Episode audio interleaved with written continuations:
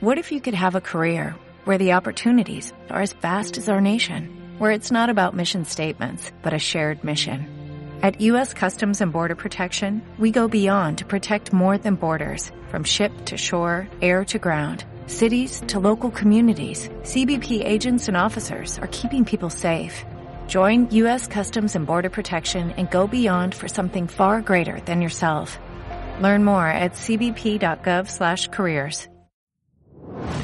Potencie sus inversiones con los nuevos Turbo 24. El primer turbo cotizado 24 horas de lunes a viernes creado por IG. Elija su apalancamiento, gestione su riesgo y opere sin comisiones. Todo en las premiadas apps y plataforma de IG. Opere Turbo 24 con IG, un proveedor líder del trading online. Busque IG Turbo 24 para saber más. Los Turbo Warrants son instrumentos financieros complejos y su capital está en riesgo. Puede sufrir pérdidas rápidamente.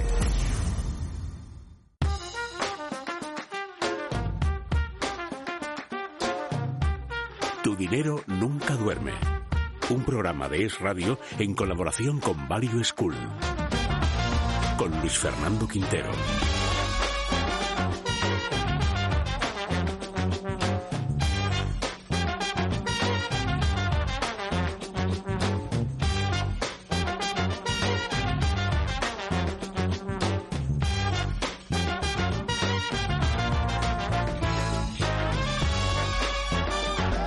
¿Qué tal amigos? Muy bienvenidos una semana más a Tu Dinero Nunca Duerme. Ya lo saben, el primer programa de cultura financiera de la Radio Generalista Española. Un programa para aprender a invertir, para despertar nuestros ahorros y ponerlos a trabajar.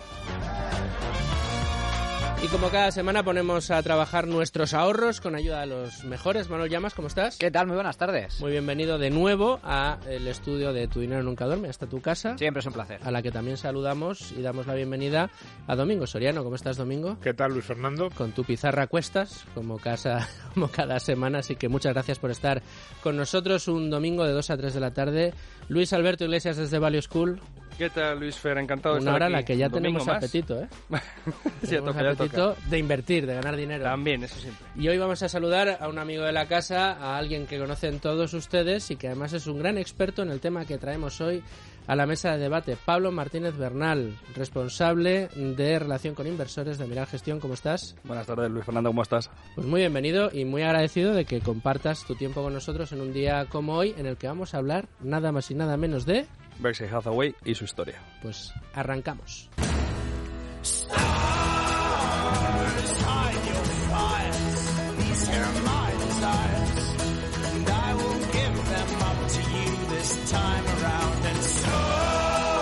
Bueno, ya desde los primeros programas de esta segunda temporada de Tu Dinero Nunca Duerme, advertimos que tocaba dar un pasito más y tratar de entender mejor el método de análisis de empresas. Y teniendo a nuestra disposición profesionales de la talla de nuestro invitado de hoy, no podíamos desaprovechar esta oportunidad. Ya hace dos semanas, Andrei Trukmel de Value School nos ofreció un manual casi específico de tesis de inversión y análisis de empresas con diferentes fuentes de información muy potentes y que nos ayudan a sentar esas bases analíticas y saber desentrañar la salud, calidad y sobre todo valor de una compañía. En el día de hoy vamos a dar un paso más y muy significativo porque Pablo Martínez Bernal nos va a acercar una empresa muy importante, muy significativa y cuyo análisis es fundamental, aunque a muchos se le antoje fácil. Berkshire Hathaway, el buque insignia de Warren Buffett. Y lo vamos a analizar con el tipo que más sabe sobre Buffett, que más sabe sobre Buffett y que, como todos ustedes ya saben, es Pablo Martínez Bernal. Soy Giorgio Semenzato de Finicens y escucho Tu Dinero Nunca Duerme. Un programa de Es Radio en colaboración con Value School. Con Luis Fernando Quintero.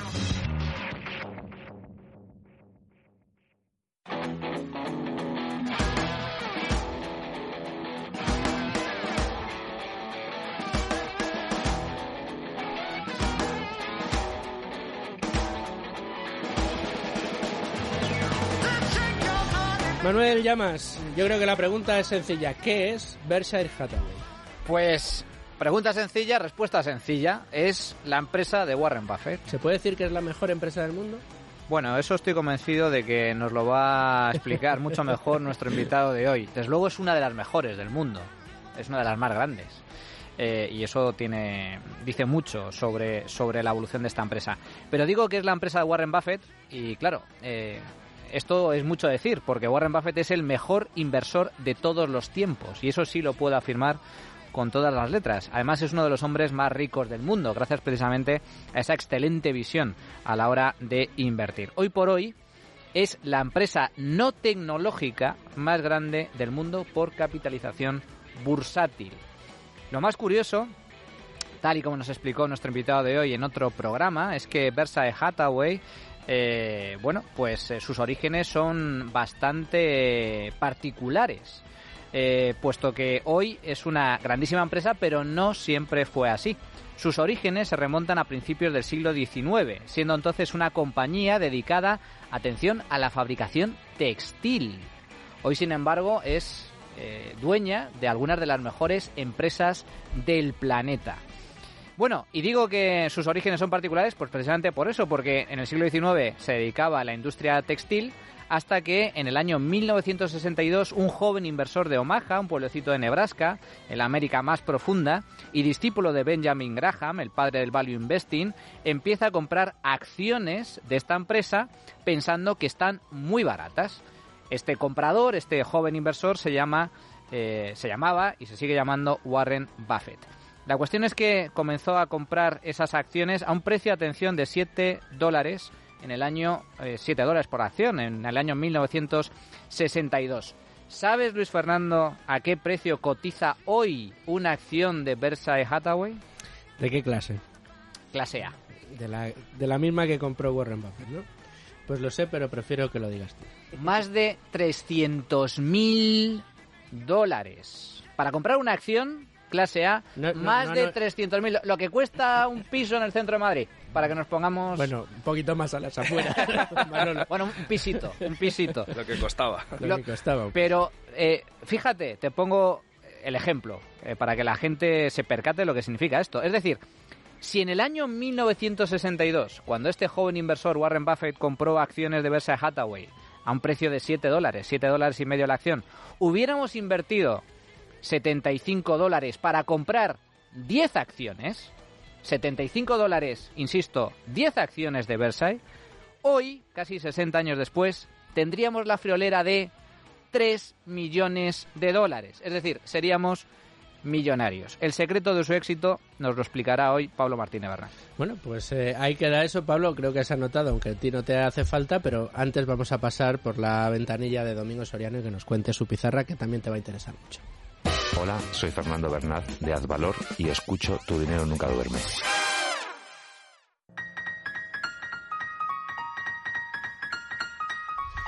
Domingo, a mí la pregunta que se me viene a la cabeza y después de saber lo que cuesta una acción de Berkshire Hathaway es ¿se puede invertir en Berkshire Hathaway? Y dos, ¿se debe invertir en Berkshire Hathaway? Sí, creo que sí. Creo que la respuesta es sí, sí a las dos y creo que además Pablo nos lo va a explicar porque hay dos tipos de acciones. Esta que hablabais, el tipo A, si hay tipo A es porque no es porque hay tipo B. Y hay una acción de clase B que son 220 dólares lo que cuesta, con lo cual eso sí está al alcance del inversor minorista sin ningún problema. Y fíjate, no solo es que esté al alcance de, pues, eh, en términos de dinero, pues es una inversión asequible, sino que creo que es una inversión bastante razonable. Si te acuerdas hace un par de semanas, cuando vino Andrei y nos dijo eh, si el inversor minorista de podía seleccionar acciones y tú me preguntaste, ¿qué le decimos al inversor minorista que quiera seleccionar acciones? Yo te dije que no, lo, haga. No lo haga. Sin embargo, como, al pobre Andrei. Como toda, como toda regla. No, hombre, luego expliqué que es solo para gente que estuviera muy concienciada, tuviera unos conocimientos mínimos, pero vamos, así en principio a mí cuando alguien me dice, ¿qué te parece si compro el qué te parece? No. Sin embargo, como toda regla tiene su excepción, probablemente mi excepción sería exactamente la que vamos a hablar hoy. ¿Por qué? Porque esta empresa es un poco especial. De hecho, al final, comprar Berkshire es un poco... Bueno, ahora lo discutimos con Pablo, pero a mí me da la sensación de que tiene un punto de que es casi comprar un fondo porque es una especie de compras el fondo de Warren Buffett a través de la empresa, eh, a través de las acciones de la empresa. No deja de ser otra cosa, porque no deja de ser un conglomerado que lo que hace es comprar aquellas otras empresas que cree que tienen un potencial de revalorización y en vez de hacerlo a través de un vehículo tipo fondo de inversión, lo hace eh, pues a través de la empresa, del holding. Tiene las ventajas y desventajas que tiene comprar una acción y comprar un fondo. Es decir, comprar un fondo, pues, eh, por ejemplo, en España, la posibilidad de moverte de fondo a fondo. En el caso de que tú en un momento dado quieras vender tus acciones, no tendrías las ventajas que tienes de tener un fondo.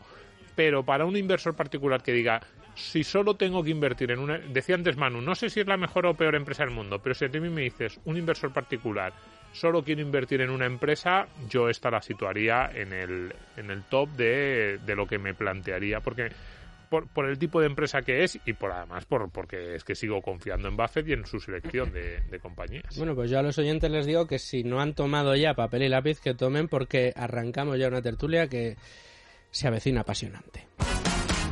Hola, soy Juan Huerta de Soto, analista de Cobas Asset Management y yo escucho Tu dinero nunca duerme.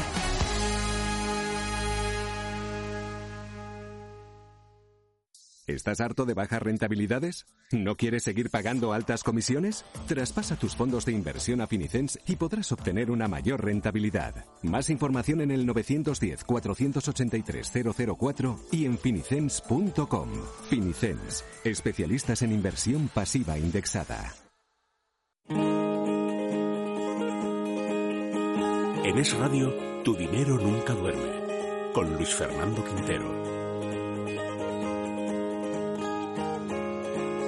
Bueno, Luis Alberto Iglesias, como ya es tradición, te voy a ceder la primera pregunta del día en esta mesa de tertulia con un asunto apasionante, desde luego. Bueno, yo debo decir que es un honor que desde hace ya muchos programas vengas cediéndome los trastos de la primera pregunta, porque, oye, es, bueno, digamos que espero por lo menos marcar el tono del resto de la tertulia. A ver, Pablo, eh, muchos de los oyentes eh, nos han escuchado aquí hablar de Buffett pues en, infinidad de ocasiones. Eh, la primera idea que quería aclarar contigo es que Buffett actualmente no es un gestor de fondos, por mucho que que hablemos de fondos de inversión o que gestores de fondos mencionen a Buffett. Buffett es presidente, entiendo yo, ahora nos aclararás exactamente qué posición ocupa dentro de la empresa, de un holding empresarial.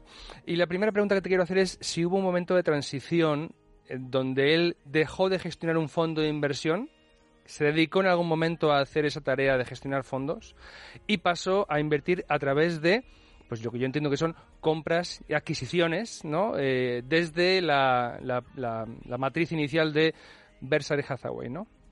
Pues sí, efectivamente, eh, Warren Buffett antes de ser el actual presidente y consejero delegado de, de, Berkshire Hathaway, que como bien ha explicado Manuel y también has mencionado, es un holding financiero que capitaliza más de 500 mil millones de, dólares. Antes de, ser ese, cargo de, presidente, era gestor de fondos. Entonces, eh, él tenía una especie de, gestora que se llamaba el Buffer Partnership, que gestionó entre los años 1957 y 1969, es decir, justo después de trabajar con, con Benjamin Graham. Buffett trabajó en, en Nueva York unos años con Benjamin Graham después de estar mucho tiempo tirándole los, los tejos y pidiéndole que por favor que le diese trabajo. Graham le decía que, que o sea, Buffett quería trabajar incluso gratis y Graham le decía que, que incluso pues estaba pidiendo demasiado.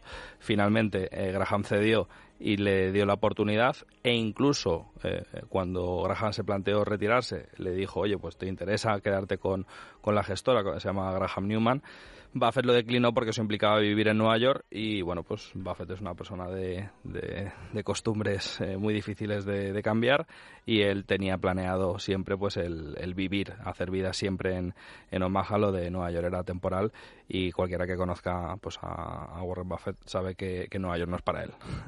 Entonces, eh, a partir del año del año 57 gestionó este este partnership que en principio empezó pues eh, tratando de ayudar a los familiares más cercanos, familiares amigos, pues eh, compañeros de, por ejemplo, de, de, su cuarto en la universidad, pues su, la tía de esa persona, luego entraron unos cuantos médicos de, de, Omaha y demás, o sea, gente muy, muy, muy cercana, y ese, digamos, esa bola, fue, esa bola de nieve fue, fue creciendo con el tiempo, y en el año 69 eh, Buffett hizo algo, eh, bajo mi punto de vista, muy inteligente, y es que se dio cuenta de la desventaja que tiene gestionar grandes eh, sumas de capital a través de un fondo de inversión frente a hacerlo a través de un holding financiero.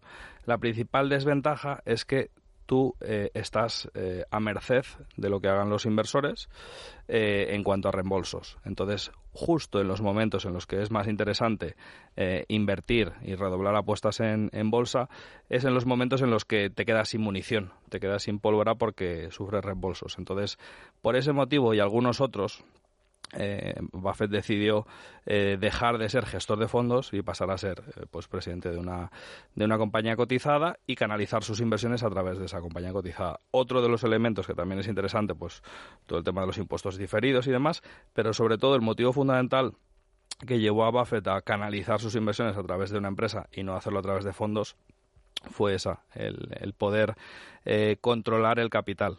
Entonces, en años pues como por ejemplo 2007, 2008, imaginemos que, que Warren Buffett hubiese tenido un fondo de inversión, pues habría ido la mitad de su dinero qué sucede en el año 2007, 2008, sobre todo 2008 y 2009, en, en, la, digamos, en las manos de, Warren Buffett. Su cartera es la misma, tiene la misma munición. Entonces, precisamente gracias a tener un capital permanente, le permite maximizar eh, la, rentabilidad. Es decir, que todas las decisiones, ya en el año 69, Warren Buffett estaba diciendo, yo voy a gestionar una cantidad indecente de dinero, ¿qué puedo hacer para maximizar eh, capitalizar ese, ese, ese, importe a la mayor tasa eh, de, de revalorización anual. Y uno de los elementos que araña un poquito y que permite mejorar esa rentabilidad es tener un capital permanente. Eh, Pablo, me, vais a permitir que, abuse de vuestra confianza, pero voy a aprovechar para hacerte tres preguntas en una. Abusa. Eh, porque creo que las tres están, están relacionadas. Y, eh, creo que en este programa, y para eso eh, te hemos traído, vas, nos vas a explicar un poco también la historia de, de Versailles. Pero a mí me gustaría empezar por el final. Es decir, yo, yo como Domingo, creo que es una de las mejores empresas del mundo. Creo que es una empresa muy atractiva a la hora, a la hora de invertir y por ello mis tres preguntas en una son las siguientes. En primer lugar, ¿qué es Versailles? Eh, en un sentido más, más, profundo del que yo he expuesto inicialmente. Eh, ¿Cuáles son, por así decirlo, las grandes cifras? Y lo más importante, lo más importante, lo que más me interesa a mí y creo que a muchos de nuestros oyentes. ¿Por qué crees que es una buena inversión? Y desde tu punto de vista, ¿cuál es la forma más sencilla eh, y la más rápida para poder ser socio o accionista, propietario de Versailles? Sí, pues yo creo que ya lo habéis definido bien. Berkshire Hathaway eh, sencillamente es la empresa cotizada a través de la cual eh, Warren Buffett ha canalizado sus inversiones desde 1965, eh, que es el año en el que tomó el control de la compañía. Y hoy en día Berkshire Hathaway podríamos decir que es una suma de muchas partes, pero podemos hacer ciertas cestas de, diferentes activos. Entonces, por un lado tiene compañías cotizadas, es decir, Berkshire Hathaway, detrás de, de la acción de Berkshire Hathaway tenemos un portfolio de, compañías que cotizan en bolsa. Eh, la principal posición en estos momentos es, Apple. Tiene posiciones históricas desde hace muchísimos años en compañías como American Express, como Coca-Cola. Eh, Warren Buffett es, a través de, de, Berkshire Hathaway controla el 9% de Coca-Cola. Una de cada 12 latas de Coca-Cola que nos tomamos, pues todo el beneficio va a parar a, a Hathaway es accionista de Wells Fargo y, otra, otra serie de compañías cotizadas, pero luego también tiene una cartera muy significativa de compañías no cotizadas, es decir, negocios que se han comprado íntegramente, que o bien cotizaban o bien no lo hacían, pero que a día de hoy han dejado de cotizar si, si antes eh, cotizaban en bolsa. Entonces, ahí pues tenemos compañías que quizás son un poco más desconocidas para, para el público español, pues empresas muy grandes como puede ser Burlington Northern Santa Fe, es la compañía ferroviaria más grande de Estados Unidos, Precision Caspars, una compañía de ingeniería aeroespacial, eh, negocios Fruit of the Loom, una marca de, de ropa no especialmente eh, popular y estilos hoy en día. Eh, luego también pues Dairy Queen, que es una, una marca, una cadena de, de, restauración de comida fast food, podríamos eh, decir. NetJets, que es la compañía de, de alquiler multipropiedad de, de, aviones privados del mundo y todo tipo de negocios. Entonces, dentro de esos negocios que controla al 100%, tiene diferentes divisiones. Y una de las divisiones más importantes que tiene es de todo lo relacionado con el mundo de los seguros. Entonces, Berkshire Hathaway controla la mayor compañía de reseguros del mundo. tiene algunas de las mejores compañías de, seguros y de hecho ellos son eh, digamos muy buenos eh, son, son, reconocidos mundialmente por eh, realizar asegurar situaciones tremendamente complejas. Pues a lo mejor hay una persona que dice oye yo quiero darle mil millones de dólares a alguien que gane un sorteo que es muy improbable que gane. ¿Cuánto me cuesta asegurar eso? Bueno, pues eh, tiene una enorme complejidad y la única empresa que es capaz de hacer eso es, eh, es Berkshire. Evidentemente esto tiene un trade-off y es que la prudencia eh, financiera que hay detrás de la gestión de del balance de Berkshire Hathaway en esa división es tremendamente sofisticada. Entonces podríamos decir que, que Berkshire Hathaway tiene esas eh, dos patas, los negocios que, controla al 100% y los negocios que controla parcialmente a través del, mercado. Tu segunda pregunta es por qué es una buena inversión y que está relacionada con esto, hmm. ya que eh, desde tu punto de vista seguramente es una muy buena inversión, ¿cómo podemos ser accionistas de Versailles? Eh, fíjate si es una eh, buena inversión que en, nuestro fondo Sextan Grand Large, en nuestro fondo eh, buque insignia, gestiona más de 2.000 millones. La primera posición, y hay más de 100 compañías, es decir, que es un fondo bastante diversificado. La primera posición de, de, Grand Large es Berkshire Hathaway. Entonces tenemos más de un 2%. Miral, sí. El buque insignia, la primera posición es Berkshire. Sí, nuestro fondo Sextan Grand Large, primera posición es Berkshire Hathaway disclaimer, eh, esas acciones fueron compradas hace más de, cuatro o cinco años. Entonces, nosotros estamos ya beneficiándonos de, de, una, de una revalorización en, la acción significativa. A día de hoy nos sigue pareciendo una buena inversión. Eh, sí, y por eso no hemos, no hemos vendido. ¿Por qué creo que es, que es una buena inversión? En primer lugar, eh, si tú analizas estrictamente eh, la valoración de todo lo que te estás comprando cuando estás comprando una acción de Berkshire Hathaway, en primer lugar, estás comprando más de 120.000 millones de dólares en liquidez.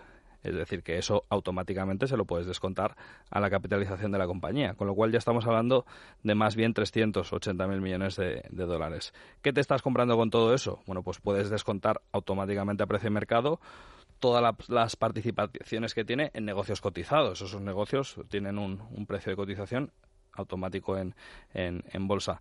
Y si empiezas a hacer ese ejercicio de suma de las partes, realmente estás comprando algunos de los mejores negocios del mundo en, en, su, en su ámbito, pues hemos mencionado en NetJets del alquiler de, aviones, es el número uno del mundo y lo es en muchos otros aspectos. Burlington Northern Santa Fe también es la primera compañía ferroviaria del mundo. Hay que mencionar que el transporte de mercancías a, a, través de, de, Estados Unidos es eh, muchísimo más barato hacerlo a través de, a través de, de, los, de los trenes que a través de, de los camiones y tiene menos emisiones y de hecho pues en el mundo en el que eh, estamos yendo en términos de, de, contaminación es francamente positivo. Entonces, la diversificación que ofrece Berkshire Hathaway, tanto en las compañías eh, que, están cotizadas, pues Apple, eh, incluso Amazon, eh, que ha sido una, una reciente inversión no, no menor, Wells Fargo, American Express, o sea, son algunos de los mejores negocios del mundo. Eh, Burger King, que tiene un joint venture con unos socios brasileños, y todos esos pequeños negocios que quizás son más desconocidos, pues tiene en el Nebraska Furniture Mart, pues es la tienda de, venta de muebles más grande del mundo. Esa eh, compañía, por ejemplo, la, se la compró la señora Blanking. Esa señora era tan buena vendiendo que tenía en su propia casa el precio de todos los muebles, por si algún invitado venía y decía, ah, pues qué, silla más bonita. Pues esta señora eh, hizo un imperio absolutamente de la nada, eh, y era una vendedora nata, pues Buffett compró esa compañía, es una compañía bastante buena. Entonces, tiene todo un abanico de, de, de, compañías que ofrecen todo tipo de productos y servicios que es absolutamente imposible de replicar. Entonces, para mí una de las mayores ventajas que tiene eh, comprar una acción de Berkshire Hathaway es que comprando una sola acción de clase B, que como decía Domingo está a poco menos, poco más de 200 y, pico dólares, la diversificación que estás consiguiendo es tremendamente grande y no estás pagando ningún tipo de comisión de gestión en comprando directamente esta acción. Entonces, por ese motivo, por un, por un motivo de valoración que, me sigue pareciendo una compañía eh, atractiva y por la diversificación que ofrece, me parece muy, muy interesante.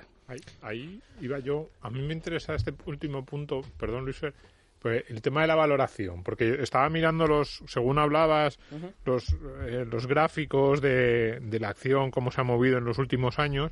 Entonces, todo lo que dices tiene sentido. Warren Buffett sigue siendo probablemente el mejor eh, el mejor del mundo distribuyendo el capital, decidiendo dónde comprar, seleccionando acciones, pero la acción eh, ahora como estamos ahora en la valoración de la empresa pura y dura, más allá de las eh, digamos todo eso que estamos diciendo de que Warren Buffett es un gran selección, bueno, que selecciona muy bien acciones, que la empresa está muy bien, es la parte cualitativa de la empresa, pero ahora vamos a, oye, está cara o barata y la acción se, ha disparado en los últimos cinco años. Está muchísimo. Estábamos hablando antes, no, no sé cómo está en, el último cierre, ¿eh? pero si está a 300 y pico mil dólares la clase A. 340 mil. Hace poco estaba a, a 200 mil. Entonces es una subida muy, muy importante en cinco años, creo que he visto antes en el gráfico. ¿Sigue estando a un precio incluso después de esta subida tan enorme? Sí, a mí me sigue pareciendo atractiva. Dicho esto, yo no soy ni gestor ni, analista, pero desde el equipo de, de Amiral Gestión, por eso se sigue manteniendo en cartera. A los precios actuales nos sigue pareciendo que, que tiene mucha eh, que tiene un potencial significativo. Sobre todo la, solidez del negocio que estás adquiriendo eh, te da una tranquilidad muy grande. Y precisamente nosotros eh, vemos, pues, sin ser expertos ni queremos serlo a la hora de predecir ciclos económicos, pero sí que es cierto que después de 10 años de, un, ciclo alcista muy fuerte, viendo el PER de Schiller en Estados Unidos al doble de su media histórica, creemos que, que, tiene sentido el ser cautos y estar en compañías que no solo no tengan deuda, sino que tengan caja neta. Y, y Berkshire Hathaway tiene un 20 más de un 20% de su capitalización en, en, caja neta. Entonces, si tú descuentas eso de la capitalización, eh, o sea, digamos que en los últimos años, como Buffett no ha encontrado suficientes oportunidades, que también hay, hay, que hacer una lectura. El mejor inversor del mundo, eh, como todos sus negocios generan eh, caja, está apilando ese capital porque no está encontrando eh, oportunidades atractivas. Sí que es cierto que Buffett tiene una, una, limitación muy fuerte y se ve obligado a comprar negocios muy grandes, los famosos elefantes. Buffett no puede mirar nada que, capitalice menos de 10.000 millones de dólares. Entonces, evidentemente, el número de, de posibilidades de opciones son mucho, mucho más limitadas pero yo creo que, a día de hoy sigue siendo una, una, opción muy, muy interesante. Y, en la parte primera que estábamos hablando, has hablado de solidez, en la parte de calidad de la empresa, que es la capacidad de, de Buffett, de Manger, de elegir buenos negocios y quedarse ahí. Em, estamos hablando de dos señores que, que cada año decimos, bueno, es que ya cada vez van siendo más mayores, pero ya están uno 90, el otro 95. Sí. Eh, ¿Es capaz esta empresa de sobrevivir a porque al final su gran ventaja desde el punto de vista cualitativo es eso, es haber tenido a dos genios, a dos de los mejores inversores de la historia. O, y también desde el punto de vista de la cotización de la empresa. Como hoy estamos haciendo puro análisis, ¿es, ¿es capaz esta empresa y su cotización de sobrevivir a la muerte que mm, puede ocurrir en cualquier momento, evidentemente, de sus dos dueños? Eh, efectivamente. Sí que es cierto, eh, contestando a, tu pregunta, las mejores rentabilidades en, en Berkshire Hathaway ya se han hecho. Eh, estaba revisando las cifras que hay más, eh, más recientes, que, en resumen es el informe anual del año 2018, porque el de 2019 todavía no está, no está publicado. Entonces tú ves pues eh, la segunda página del, del PDF, tú estás viendo la rentabilidad anualizada que ha hecho eh, Berkshire Hathaway desde que, tomó posesión en el año 65 Warren Buffett, ha hecho un 20% anualizado. Entonces, esa rentabilidad no se va a, repetir en el tiempo. Buffett lleva advirtiendo de esto eh, desde hace mucho tiempo. Entonces, las mejores rentabilidades de, Buffett las ha hecho en los años 50, en los años 60, en los años 70, etcétera. A medida que ha ido pasando el tiempo y ha gestionado más capital, es mucho más difícil. Entonces, dicho esto, hecho este matiz, es evidente que, que, que Berkshire Hathaway va a seguir haciendo una rentabilidad atractiva por encima de los, de los índices, que al final ese es el, el, el, caballo a, el caballo a batir. Entonces, si tú como inversor eh, tienes certeza de que, de que eso va, va, a suceder, pues me parece un sitio muy atractivo en donde, en donde eh, dejar a, buen resguardo tu dinero. ¿Cuál es el plan una vez que ellos fallezcan? Como tú mencionabas, pues Buffett va a cumplir 90 años este, este agosto, el 30 de agosto. Manger ha cumplido el 1 de, enero 96 años. O sea, estamos hablando de cifras. Ojalá lleguemos todos a, esas edades con, con, el cerebro tan, tan estupendo eh, y ojalá no estemos ninguno trabajando con, con, 90 años. Cada uno tiene su, su enfoque vital.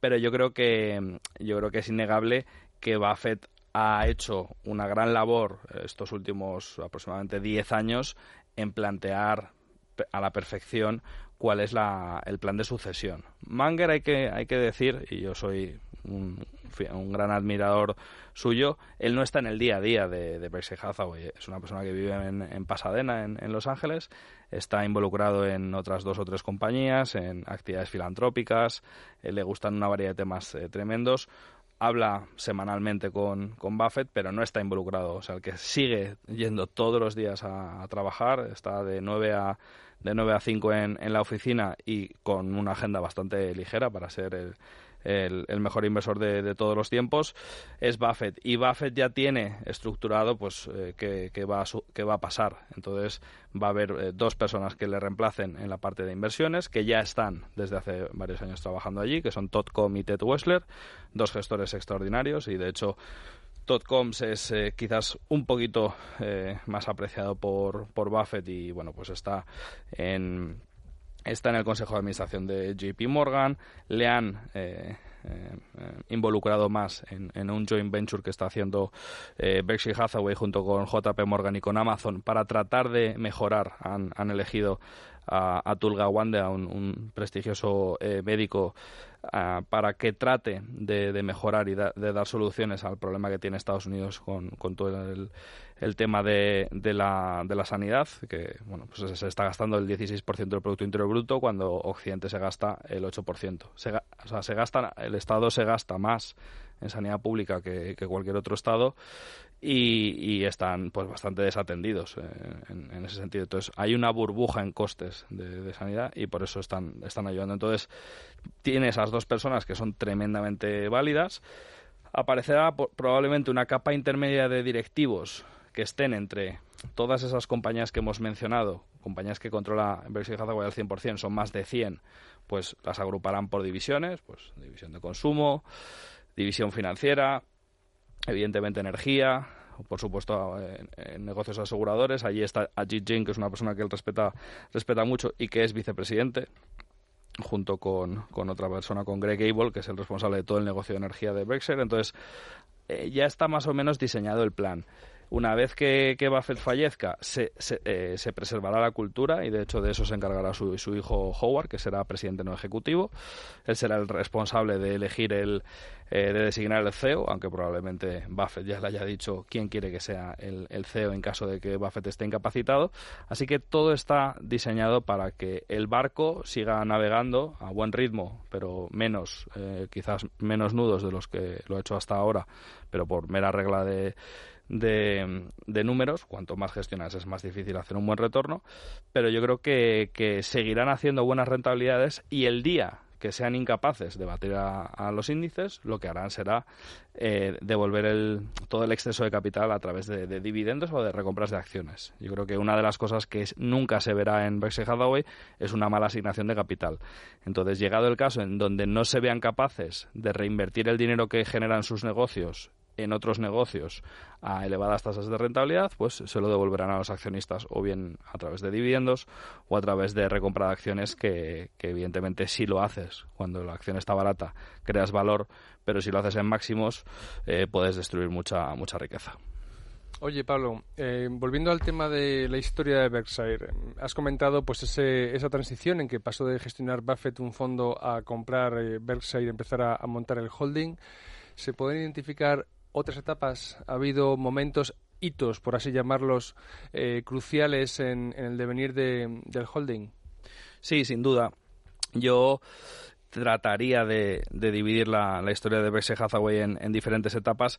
Entonces, claramente hay un periodo eh, anterior a Syscandis, que es la primera compañía que compran de calidad, que se aleja de los postulados de Benjamin Graham. Se, se, aleja, perdón, no en la esencia, pero sí en, en, los, en los pequeños detalles. Eh, hay una época pre y post, eh, post Iscandis. Iscandis de los chocolates, de los bombones, sí, ¿no? Una de caramelos, ¿no? Una empresa eh, que, que, ha sido un, un, caramelito en dulce para, para ellos, una compañía por la que apenas pagaron 25 millones de dólares. Fijaros si, si, si es, o sea, en España no es nada, nada conocida. No. Y gracias a esa inversión compraron un negocio de chocolatinas, dulces, eh, tienen pues unas almendras con eh, con, con, caramelo, sí, sí, sí. están riquísimas, es más, eso es más adictivo que, que el tabaco, eh, os, os, puedo dar fe. Y, y, gracias a esa inversión eh, que se produjo a unos múltiplos eh, que en absoluto estaban acostumbrados a hacer, aproximadamente han recibido desde ese momento, desde el año 72, en, en, beneficios que han ido a parar a la sede de Omaha y que a su vez les han permitido comprar otros negocios, el acumulado de, de esos dividendos han sido más de 1.500 eh, millones de dólares y a día de hoy, si le pusieses un lacito nunca mejor dicho, a esta empresa de dulces, la podrías vender por más de mil millones de dólares. Entonces, invirtiendo apenas 25 millones de dólares han sido capaces de, ganar más de 2.500 millones de dólares.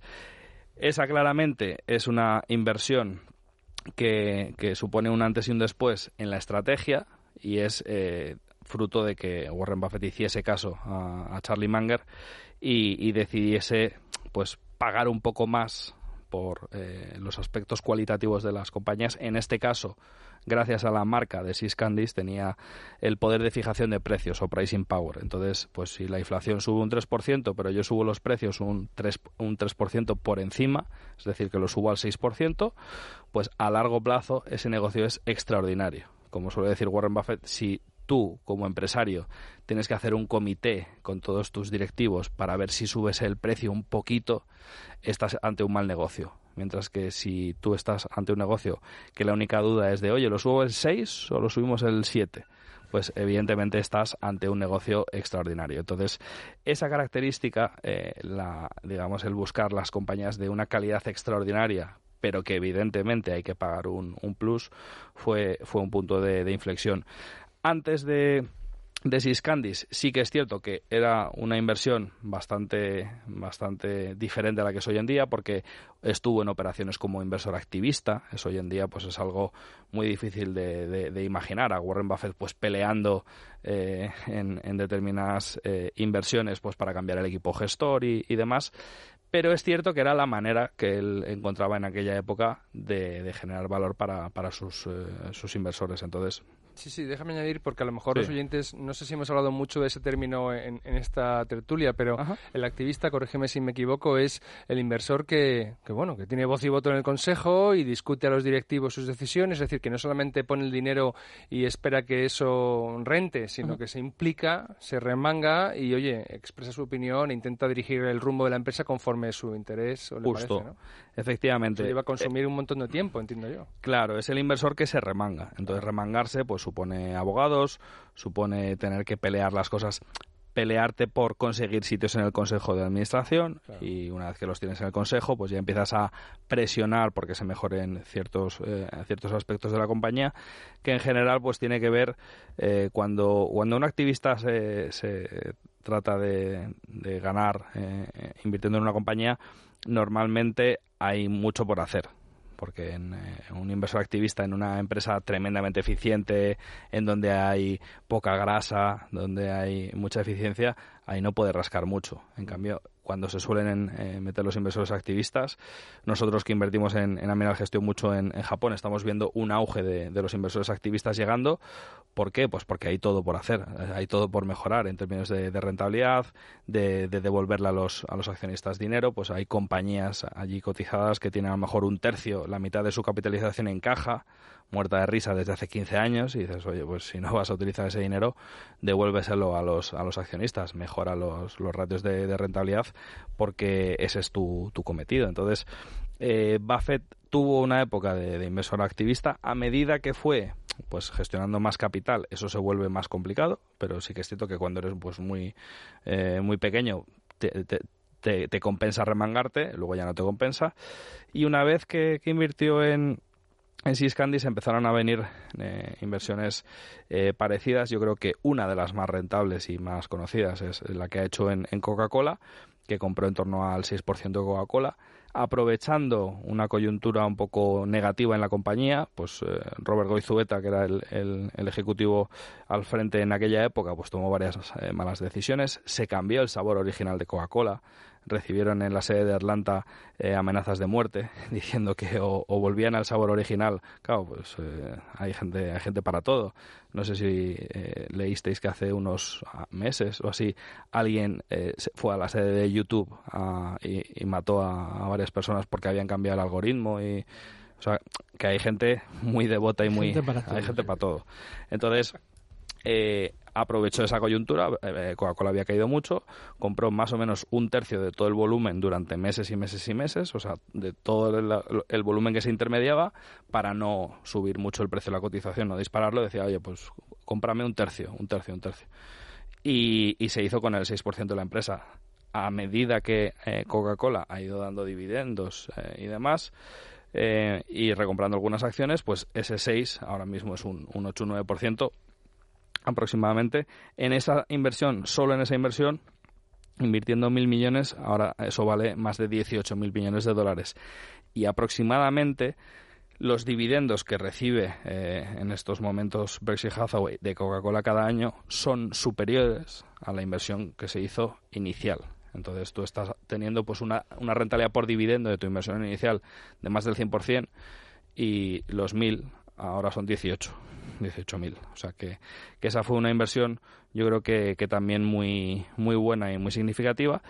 Y a medida el, el, cambio, la transición más significativa que se ha producido en Berkshire Hathaway es que gradualmente la cartera de las cotizadas ha ido siendo cada vez menor y ha ganado más peso todos los negocios no cotizados. Es decir, que en un origen todo lo que tenía Berkshire Hathaway era eh, participaciones en otras compañías que cotizan en bolsa, pero a medida que han ido comprando negocios, esos, esos negocios han ido apilando y apilando y apilando, y hoy en día controlan más de 100 negocios y el valor de, todas esas, esas, compañías que forman parte de Berkshire Hathaway es superior a, la cartera que tiene en estos momentos, pues como os decía, pues tiene acciones como, como Amazon, como Wells Fargo, eh, y otras eh, y otras muchas muy conocidas. Fíjate que cuando empezamos eh, con el tema de, análisis de empresas y de, ver cómo operaban algunos gestores aquí en esta mesa, además es algo que a Domingo le gusta mucho repetir, ¿no? O sea, eh, los inversores value en este caso miran empresas, analizan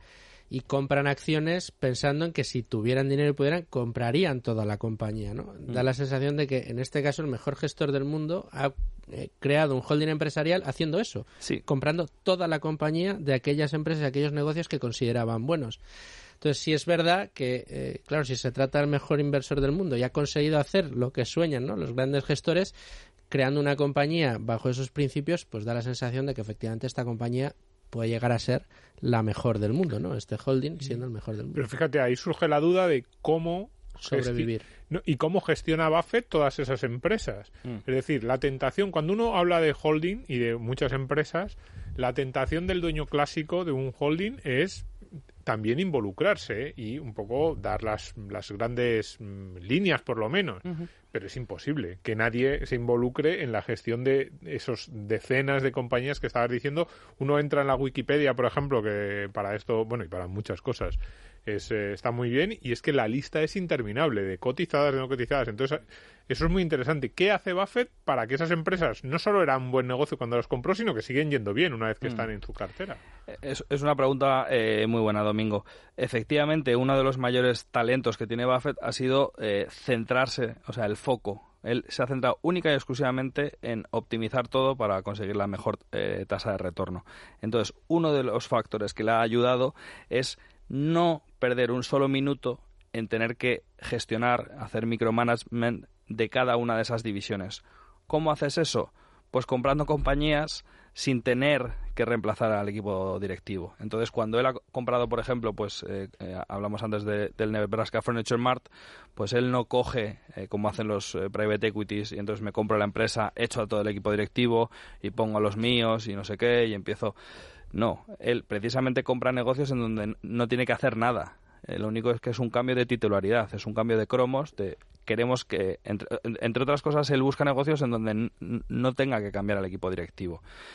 Sí que es cierto que les transmite la cultura y les dice, gestiona esta empresa, toma las decisiones en el día a día de este negocio como si el sustento de tu familia las próximas tres generaciones dependa solo de este negocio. Es decir, no tomes decisiones arriesgadas, no endeudes a la compañía. La prudencia y la disciplina financiera que, que, empuja eh, Berkshire Hathaway en todas las compañías es, es, brutal. No hay ninguna empresa de Berkshire Hathaway que, que tenga problemas financieros porque todas son muy, muy, muy solventes. Oye, Pablo, a ti que te, que te, te gusta tanto y conoces también la figura de Warren Buffett, ¿a quién prefieres? ¿Al Buffett uh, gestor de fondos o al Buffett presidente de un holding? Es que es el mismo. Eh, o, sea, no, o sea, no es por no, no, no elegir, pero es que es el mismo inversor. Lo que pasa es que en diferentes momentos del tiempo Buffett es un camaleón. Es decir, para mí la mayor virtud que, ha tenido Warren Buffett es que es una persona que no se ha quedado estático, sino que constantemente ha visto lo que le venía eh, enfrente con muchísimo, con muchísima anticipación. Entonces ya él, en el año 56, cuando le ofrece Graham el gestionar el dinero, dice, no tengo ninguna necesidad, priorizo más el vivir en casa, sé que voy a estar más tranquilo, más a gusto, tal unos años después, ¿por qué deja de gestionar eh, dinero para, para, terceros? Aparte de lo de, de lo de tener un capital permanente, sobre todo era para eh, eh, para evitar un mercado tremendamente caro como era el, el, del año 69. Entonces, todas las decisiones que ha ido tomando a lo largo del tiempo ha sido porque él veía que tenía que hacer pequeños, eh, pequeños virajes en su, en su estrategia. Las mejores startups del mundo no paran de hacer eh, iteraciones sobre pivotar sobre el modelo de negocio, porque es muy difícil dar con la tecla y que algo funcione para siempre. Entonces, su mayor virtud ha sido su capacidad de adaptación. Entonces, el, el Buffett, eh, presidente de, de, un holding, es el mismo Buffett gestor de, de fondos. Lo único que él, dependiendo del volumen, del momento del tiempo, del tipo de empresas que hay, o sea, Buffett jamás habría comprado Amazon hace 15 años, pero hoy lo está haciendo. Entonces es una persona que no para de cambiar. Por eso, eh, como suelen decir, en el mundo de la inversión las canas cuentan. La experiencia es, muy valiosa. Y una, una, curiosidad, porque así desde el punto de vista del inversor pequeño, que además estas son las cosas que nos gustan aquí, ese enfoque value, ¿tiene, tiene autocartera? ¿Cómo gestiona? No. Eh, no, nunca ha tenido. Él tiene eh, todas sus inversiones canalizadas a través de Berkshire Hathaway, a lo mejor su cartera personal es de menos de 50 millones de dólares, que son pues eh, es anecdótico. Y de hecho, pues es una persona, eh, siempre conviene recordarlo, porque se critica muchísimo a, los ricos, la acumulación de capital, la, acumulación de riqueza. Warren Buffett ha decidido donar el 98% de su riqueza a cuatro fundaciones cuatro quintas partes a la fundación de Bill y Melinda Gates porque son amigos personales y confía y entiende que están haciendo muy bien las cosas. Y de hecho eh, Bill Gates es tremendamente transparente en lo que hace en su día a día a través de, su fundación. Entre otras cosas por ejemplo erradicar la polio a nivel mundial. Ya hay solo cuatro países que tengan eh, polio y es gracias a los esfuerzos de esta de esta fundación y, yo creo que, eso pone de manifiesto lo, generosos que, son. Entonces esas fundaciones serán las próximas dueñas de, la empresa. Lo son cada año, es decir, eh, Warren Buffett le había delegado a su mujer, a, Susan, que falleció, no sé si fue el año 2004-2005, había delegado esto, pero como falleció antes que él, que desde un punto de vista, eh, eh, digamos, de esperanza de vida, Buffett no esperaba, con lo cual lo había delegado, pues le tocó hacerlo y lo hizo a través de, esa fundación y luego también fundaciones de sus, de sus hijos. Oye, Pablo, ¿hay algún eh, gestor o empresario que, no voy a decir imitar ni copiar, pero que se haya inspirado en Buffett para hacer algo similar. Hay pequeñas eh, mini Berkshires o bueno que, que, tengan filosofía parecida y que bueno que lo hayan hecho también también como Berkshire o vayan camino a hacerlo. Sí, hay, hay algunos inversores evidentemente y eso es uno de los eh, probablemente de las mayores contribuciones que tenga una figura como Warren Buffett. O sea, más allá de los eh, pocos inversores, lamentablemente, que han visto esa subida de 7 dólares y medio a 300 y pico mil. En Omaha hay más de 100 millonarios gracias a, Warren Buffett. Esos han sido pocos, pero sobre todo lo valioso de Buffett es la referencia que supone, el, el, el, el role model, el, ejemplo para, para, todos los inversores. Entonces hay algunos que inteligentemente están copiando muchas de las estrategias de, de Buffett y sobre todo la estructura de holding y demás. Eh, hay dos empresas eh, Fairfax, eh, gestionada por eh, el, inversor indio, eh, le llaman el Warren Buffett de Canadá, Prem Watsa. Luego también hay otra, otra compañía que se llama Markel, con, con K. Que, es gestionado por, por, Tom Gainer y luego también hay otros pues que están un poco inspirados Bruce Flatt por ejemplo que, yo tuve el, el, placer con otras 200 personas de cenar con él en, en Omaha es él el, máximo ejecutivo de, de, Brookfield que es una compañía muy muy interesante pues hay, digamos, sucedáneos. Pero yo creo que la magnitud de lo que ha conseguido hacer eh, Warren Buffett es, es muy difícil de, superar, es un track record muy, muy complicado, pero sí que es cierto que hay bueno, pues pequeños intentos de, tratar de hacer las cosas parecidas. Incluso Monish Pabrai también está intentando en algunos aspectos hacer algo parecido. Oye, estas dos compañías que acabas de mencionar son invertibles, es decir, tienen, eh, pero a, importes eh, populares, porque has comentado la clase al final son, acciones. Son acciones. o sea, digamos, una de las cosas, eh, por tratar de diferenciarse de los demás y de poner de poner la barrera un poquito más elevada que ha hecho Berkshire Hathaway es no hacer splits de acciones. Entonces eso pues te ahuyenta, te quita a muchos inversores. Sí que es cierto que con la de clase B es más accesible, mm. pero hasta hace no mucho eh, las acciones de clase B se dividieron precisamente para comprar al Burlington Northern Santa Fe y antes estaban como en 3.000, 4.000 dólares la de clase B. Mm. Pero antes de la de clase B no había nada, solo estaba la de clase A. Entonces, eh, estas eh, acciones que hemos mencionado, tanto Markel como, como Fairfax, pues tienen valoraciones atractivas y, o sea, precios en valor nominales más, más bajos. Es una cosilla muy rápida, porque nos han oído hablar para el inversor pequeño eh, que está pensando en las de clase B. Digo yo, vamos, bueno, el que esté No, el que esté pensando en clase A ya no es tan pequeño. Entonces, el que esté pensando en clase B, ¿cuál es la diferencia? ¿Hay algo que le deba preocupar a ese pequeño inversor? Porque clase B suena como a no, B de categoría, por eso, por eso, acláralo. No, es, es, una parte, parte proporcional. No sé si es un 57 avo o una cosa así de la de clase A pero no tienes tienes los exactamente los mismos mismos derechos. Puedes ir a Omaha a la conferencia con inversores. Sí, sí. Vamos, y de hecho, pues no tienes que tener la acción de clase B. Vas a la puerta los días antes eh, si quieres ir a, la, conferencia anual, que es el primer fin de semana de mayo. Yo este año en principio no, no iré. Eh, hay reventa. O sea que esto, es como un partido de, fútbol.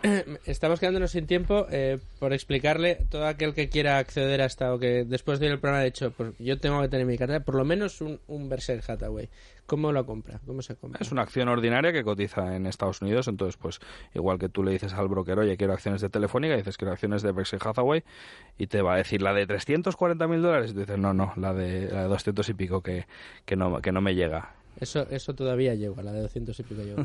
Y me gustaría, oye, Luis me gustaría recordar que aquí estuvo Marcos Álvarez diciendo que en su opinión Berkshire era el mejor ETF le preguntamos y dijo, pues mira, es Berkshire Hathaway. Sí, sí, sí, sin duda. Nos estamos quedando sin tiempo y yo quería, eh, no, no, quería dejar pasar la oportunidad de hacer de cenizo y, me lo van a permitir todos ustedes. Después de oírte, después de analizar, me pongo en la piel de aquel oyente que está eh, tomando esa decisión y está diciendo, oye, pues me parece atractivo, pero fíjate, están diciendo que Estados Unidos lleva muy alcista durante mucho tiempo, es un mercado que parece que va a, a sufrir una caída dentro de poco, no sabemos de qué magnitud, resulta además que tenemos esto raro de los tipos negativos que no sabemos por dónde va a salir. Y además este hombre que ya tiene 90 años a saber eh, cuántos años más vamos a poder disfrutar de su talento. Pero tú imagínate que todo llega al mismo tiempo. Muere Buffett llega la crisis los tipos negativos estallan Estados Unidos se va al carajo. Y me he comprado las acciones de Berkshire Hathaway justo ahora. ¿Tú crees que eh, aún así y en ese escenario sigue siendo una de las mejores inversiones que podemos tener delante? Sí, lo que habría que hacer es comprar más.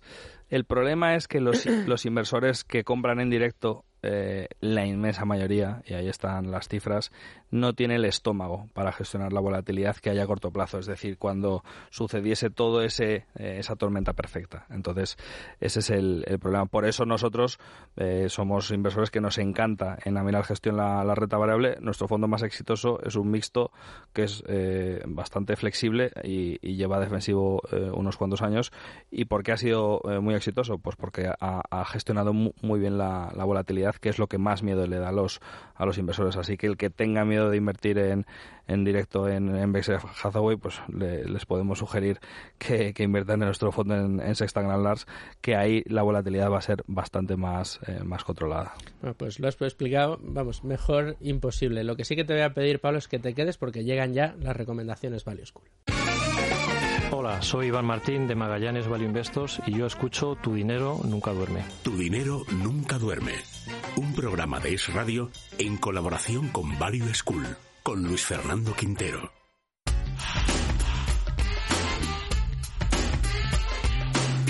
Bueno, antes de ir a las recomendaciones Value School, Luigi, hay que recordar que eh, los podcasts están patrocinados gracias a IG Market, el podcast que lo pueden encontrar en, Apple Podcasts, en Evox, en Spotify, también pueden acudir a Value School o a eh, las plataformas de radio de Libertad Digital, ya saben, los podcasts patrocinados por IG Market. Y por supuesto, para aquellos que quieran seguir aprendiendo esto de la inversión, pueden hacerlo con el curso de inversión y gestión patrimonial de estrategias de inversión y libertad digital, eh, toda la información en libremercado.com y, eh, por supuesto, curso totalmente online, cuatro meses, 15 minutos al día y por solo 495 euros. Y después de esta recomendación, te dejo a ti, eh, Luigi, la batuta con las recomendaciones Value Bueno, pues vamos allá. Empezamos con un vídeo que a mí me, yo lo tengo mucho cariño porque se llama Españoles en la meca del Value Investing. Como acaba de comentar eh, Pablo, pues todos los años hay una comitiva de, amantes del Value que se van a escuchar a, a Charlie y a Warren en un estadio es como, bueno, no sé, como el que va a ver a Guns N' Roses, ¿eh? y aquí ya me estoy delatando yo como cuarentón. En fin, creo que todos me entienden. Es una maravilla. Tenemos en ese vídeo a, cuatro amigos, Joaquín Aranzábal, Vicente Baró, nuestra compañera Maite Juárez y el propio Pablo, eh, contando su experiencia con fotos, recuerdos, para que la gente se anime, de verdad, porque además, como decía antes Domingo, ya son mayores y quién sabe, esperemos que dure mucho tiempo más, pero no va a haber muchas más ocasiones, sería lo natural. En segundo lugar, casi después de verlos, lo, mejor es leerlos. Y en Value School hemos eh, traducido la carta anual a los accionistas de Berkshire, la última que es la de 2018. Está en la página web de Value School, es una traducción muy buena, muy bien maquetada, se lee, para mi gusto, infinitamente mejor que el documento original y está gratuita en descarga para todos los que, bueno, pues se den de alta en la página web y se loguean, como se dice ahora, se van al PDF, se lo descargan y lo disfrutan, porque qué mejor que leerlos. Eh, Pablo, ¿las cartas se han recopilado? ¿Existe algún libro donde todas estén? Porque esta es solamente una. Pero... Sí, hay un profesor que se llama Lawrence Cunningham, que además eh, siempre firma libros en, en Omaha y, las ha recopilado todo y todas y, bastante bien. E incluso hay otro libro que analiza todas las cartas, pero no de Brexit, sino del partnership. O sea que de Buffett está... ya, hay gente, ya hay gente que ha hecho los deberes por nosotros. Perfecto. Pues otra recomendación es, esto es una cosa ya para, para, para apasionados, ¿no? Un eh, fan de, de, Warren Buffett y de Charlie Munger ha editado, es decir, ha limpiado de silencios, interrupciones, anuncios, descansitos, tiempos muertos, el turno de preguntas de la última conferencia del año pasado, la de 2019, y está ya subido en YouTube. Dura, ahí es nada, 4 horas y 52 minutos, pero es, es eso, es las pepitas de oro una detrás cuatro horas limpito de, cuatro horas sin ningún tiempo muerto. Y en último lugar, algo que muy pocos sabrán quizá es que Charlie Munger aparte es presidente de una compañía que se llama Daily Journal eh, y hace, bueno, hace muy recientemente ha dado su, su conferencia, digamos, donde ya es ver este vídeo es ver a Charlie Munger eh, dirigiéndose a sus discípulos porque es que además se han reunido, reunido en una iglesia. Algo un poco inusual. Durante una hora, la sombra, la larga sombra del oráculo de Omaha, eh, sentando cátedra, algo absolutamente imperdible. Pues ahí quedan esas recomendaciones, Luigi. Pablo, muchísimas gracias. Gracias a vosotros, por tus lecciones, en este caso sobre Berkshire Hathaway, una nueva manera de analizar empresas y de qué manera, ¿no? Pues sí, muchas gracias. Gracias a ti, Pablo. Gracias, eh, Domingo. Muchas gracias. Como siempre también, Manuel, muchas gracias a ti por tu tiempo y a todos ustedes decirles que les espero la semana que viene, como siempre, de 2 a 3 de la tarde. Ya saben, los sábados de 2 a 3, Economía para Todos y los domingos aquí con Tu Dinero Nunca Duerme. Les dejo con la mejor programación, la de radio, y les espero el fin de semana que viene. Que sean felices, amigos. En Es Radio, tu dinero nunca duerme. Con Luis Fernando Quintero. Potencia sus inversiones con los nuevos Turbo 24. El primer turbo cotizado 24 horas de lunes a viernes creado por IG. Elija su apalancamiento, gestione su riesgo y opere sin comisiones. Todo en las premiadas apps y plataforma de IG. Opere Turbo 24 con IG, un proveedor líder del trading online.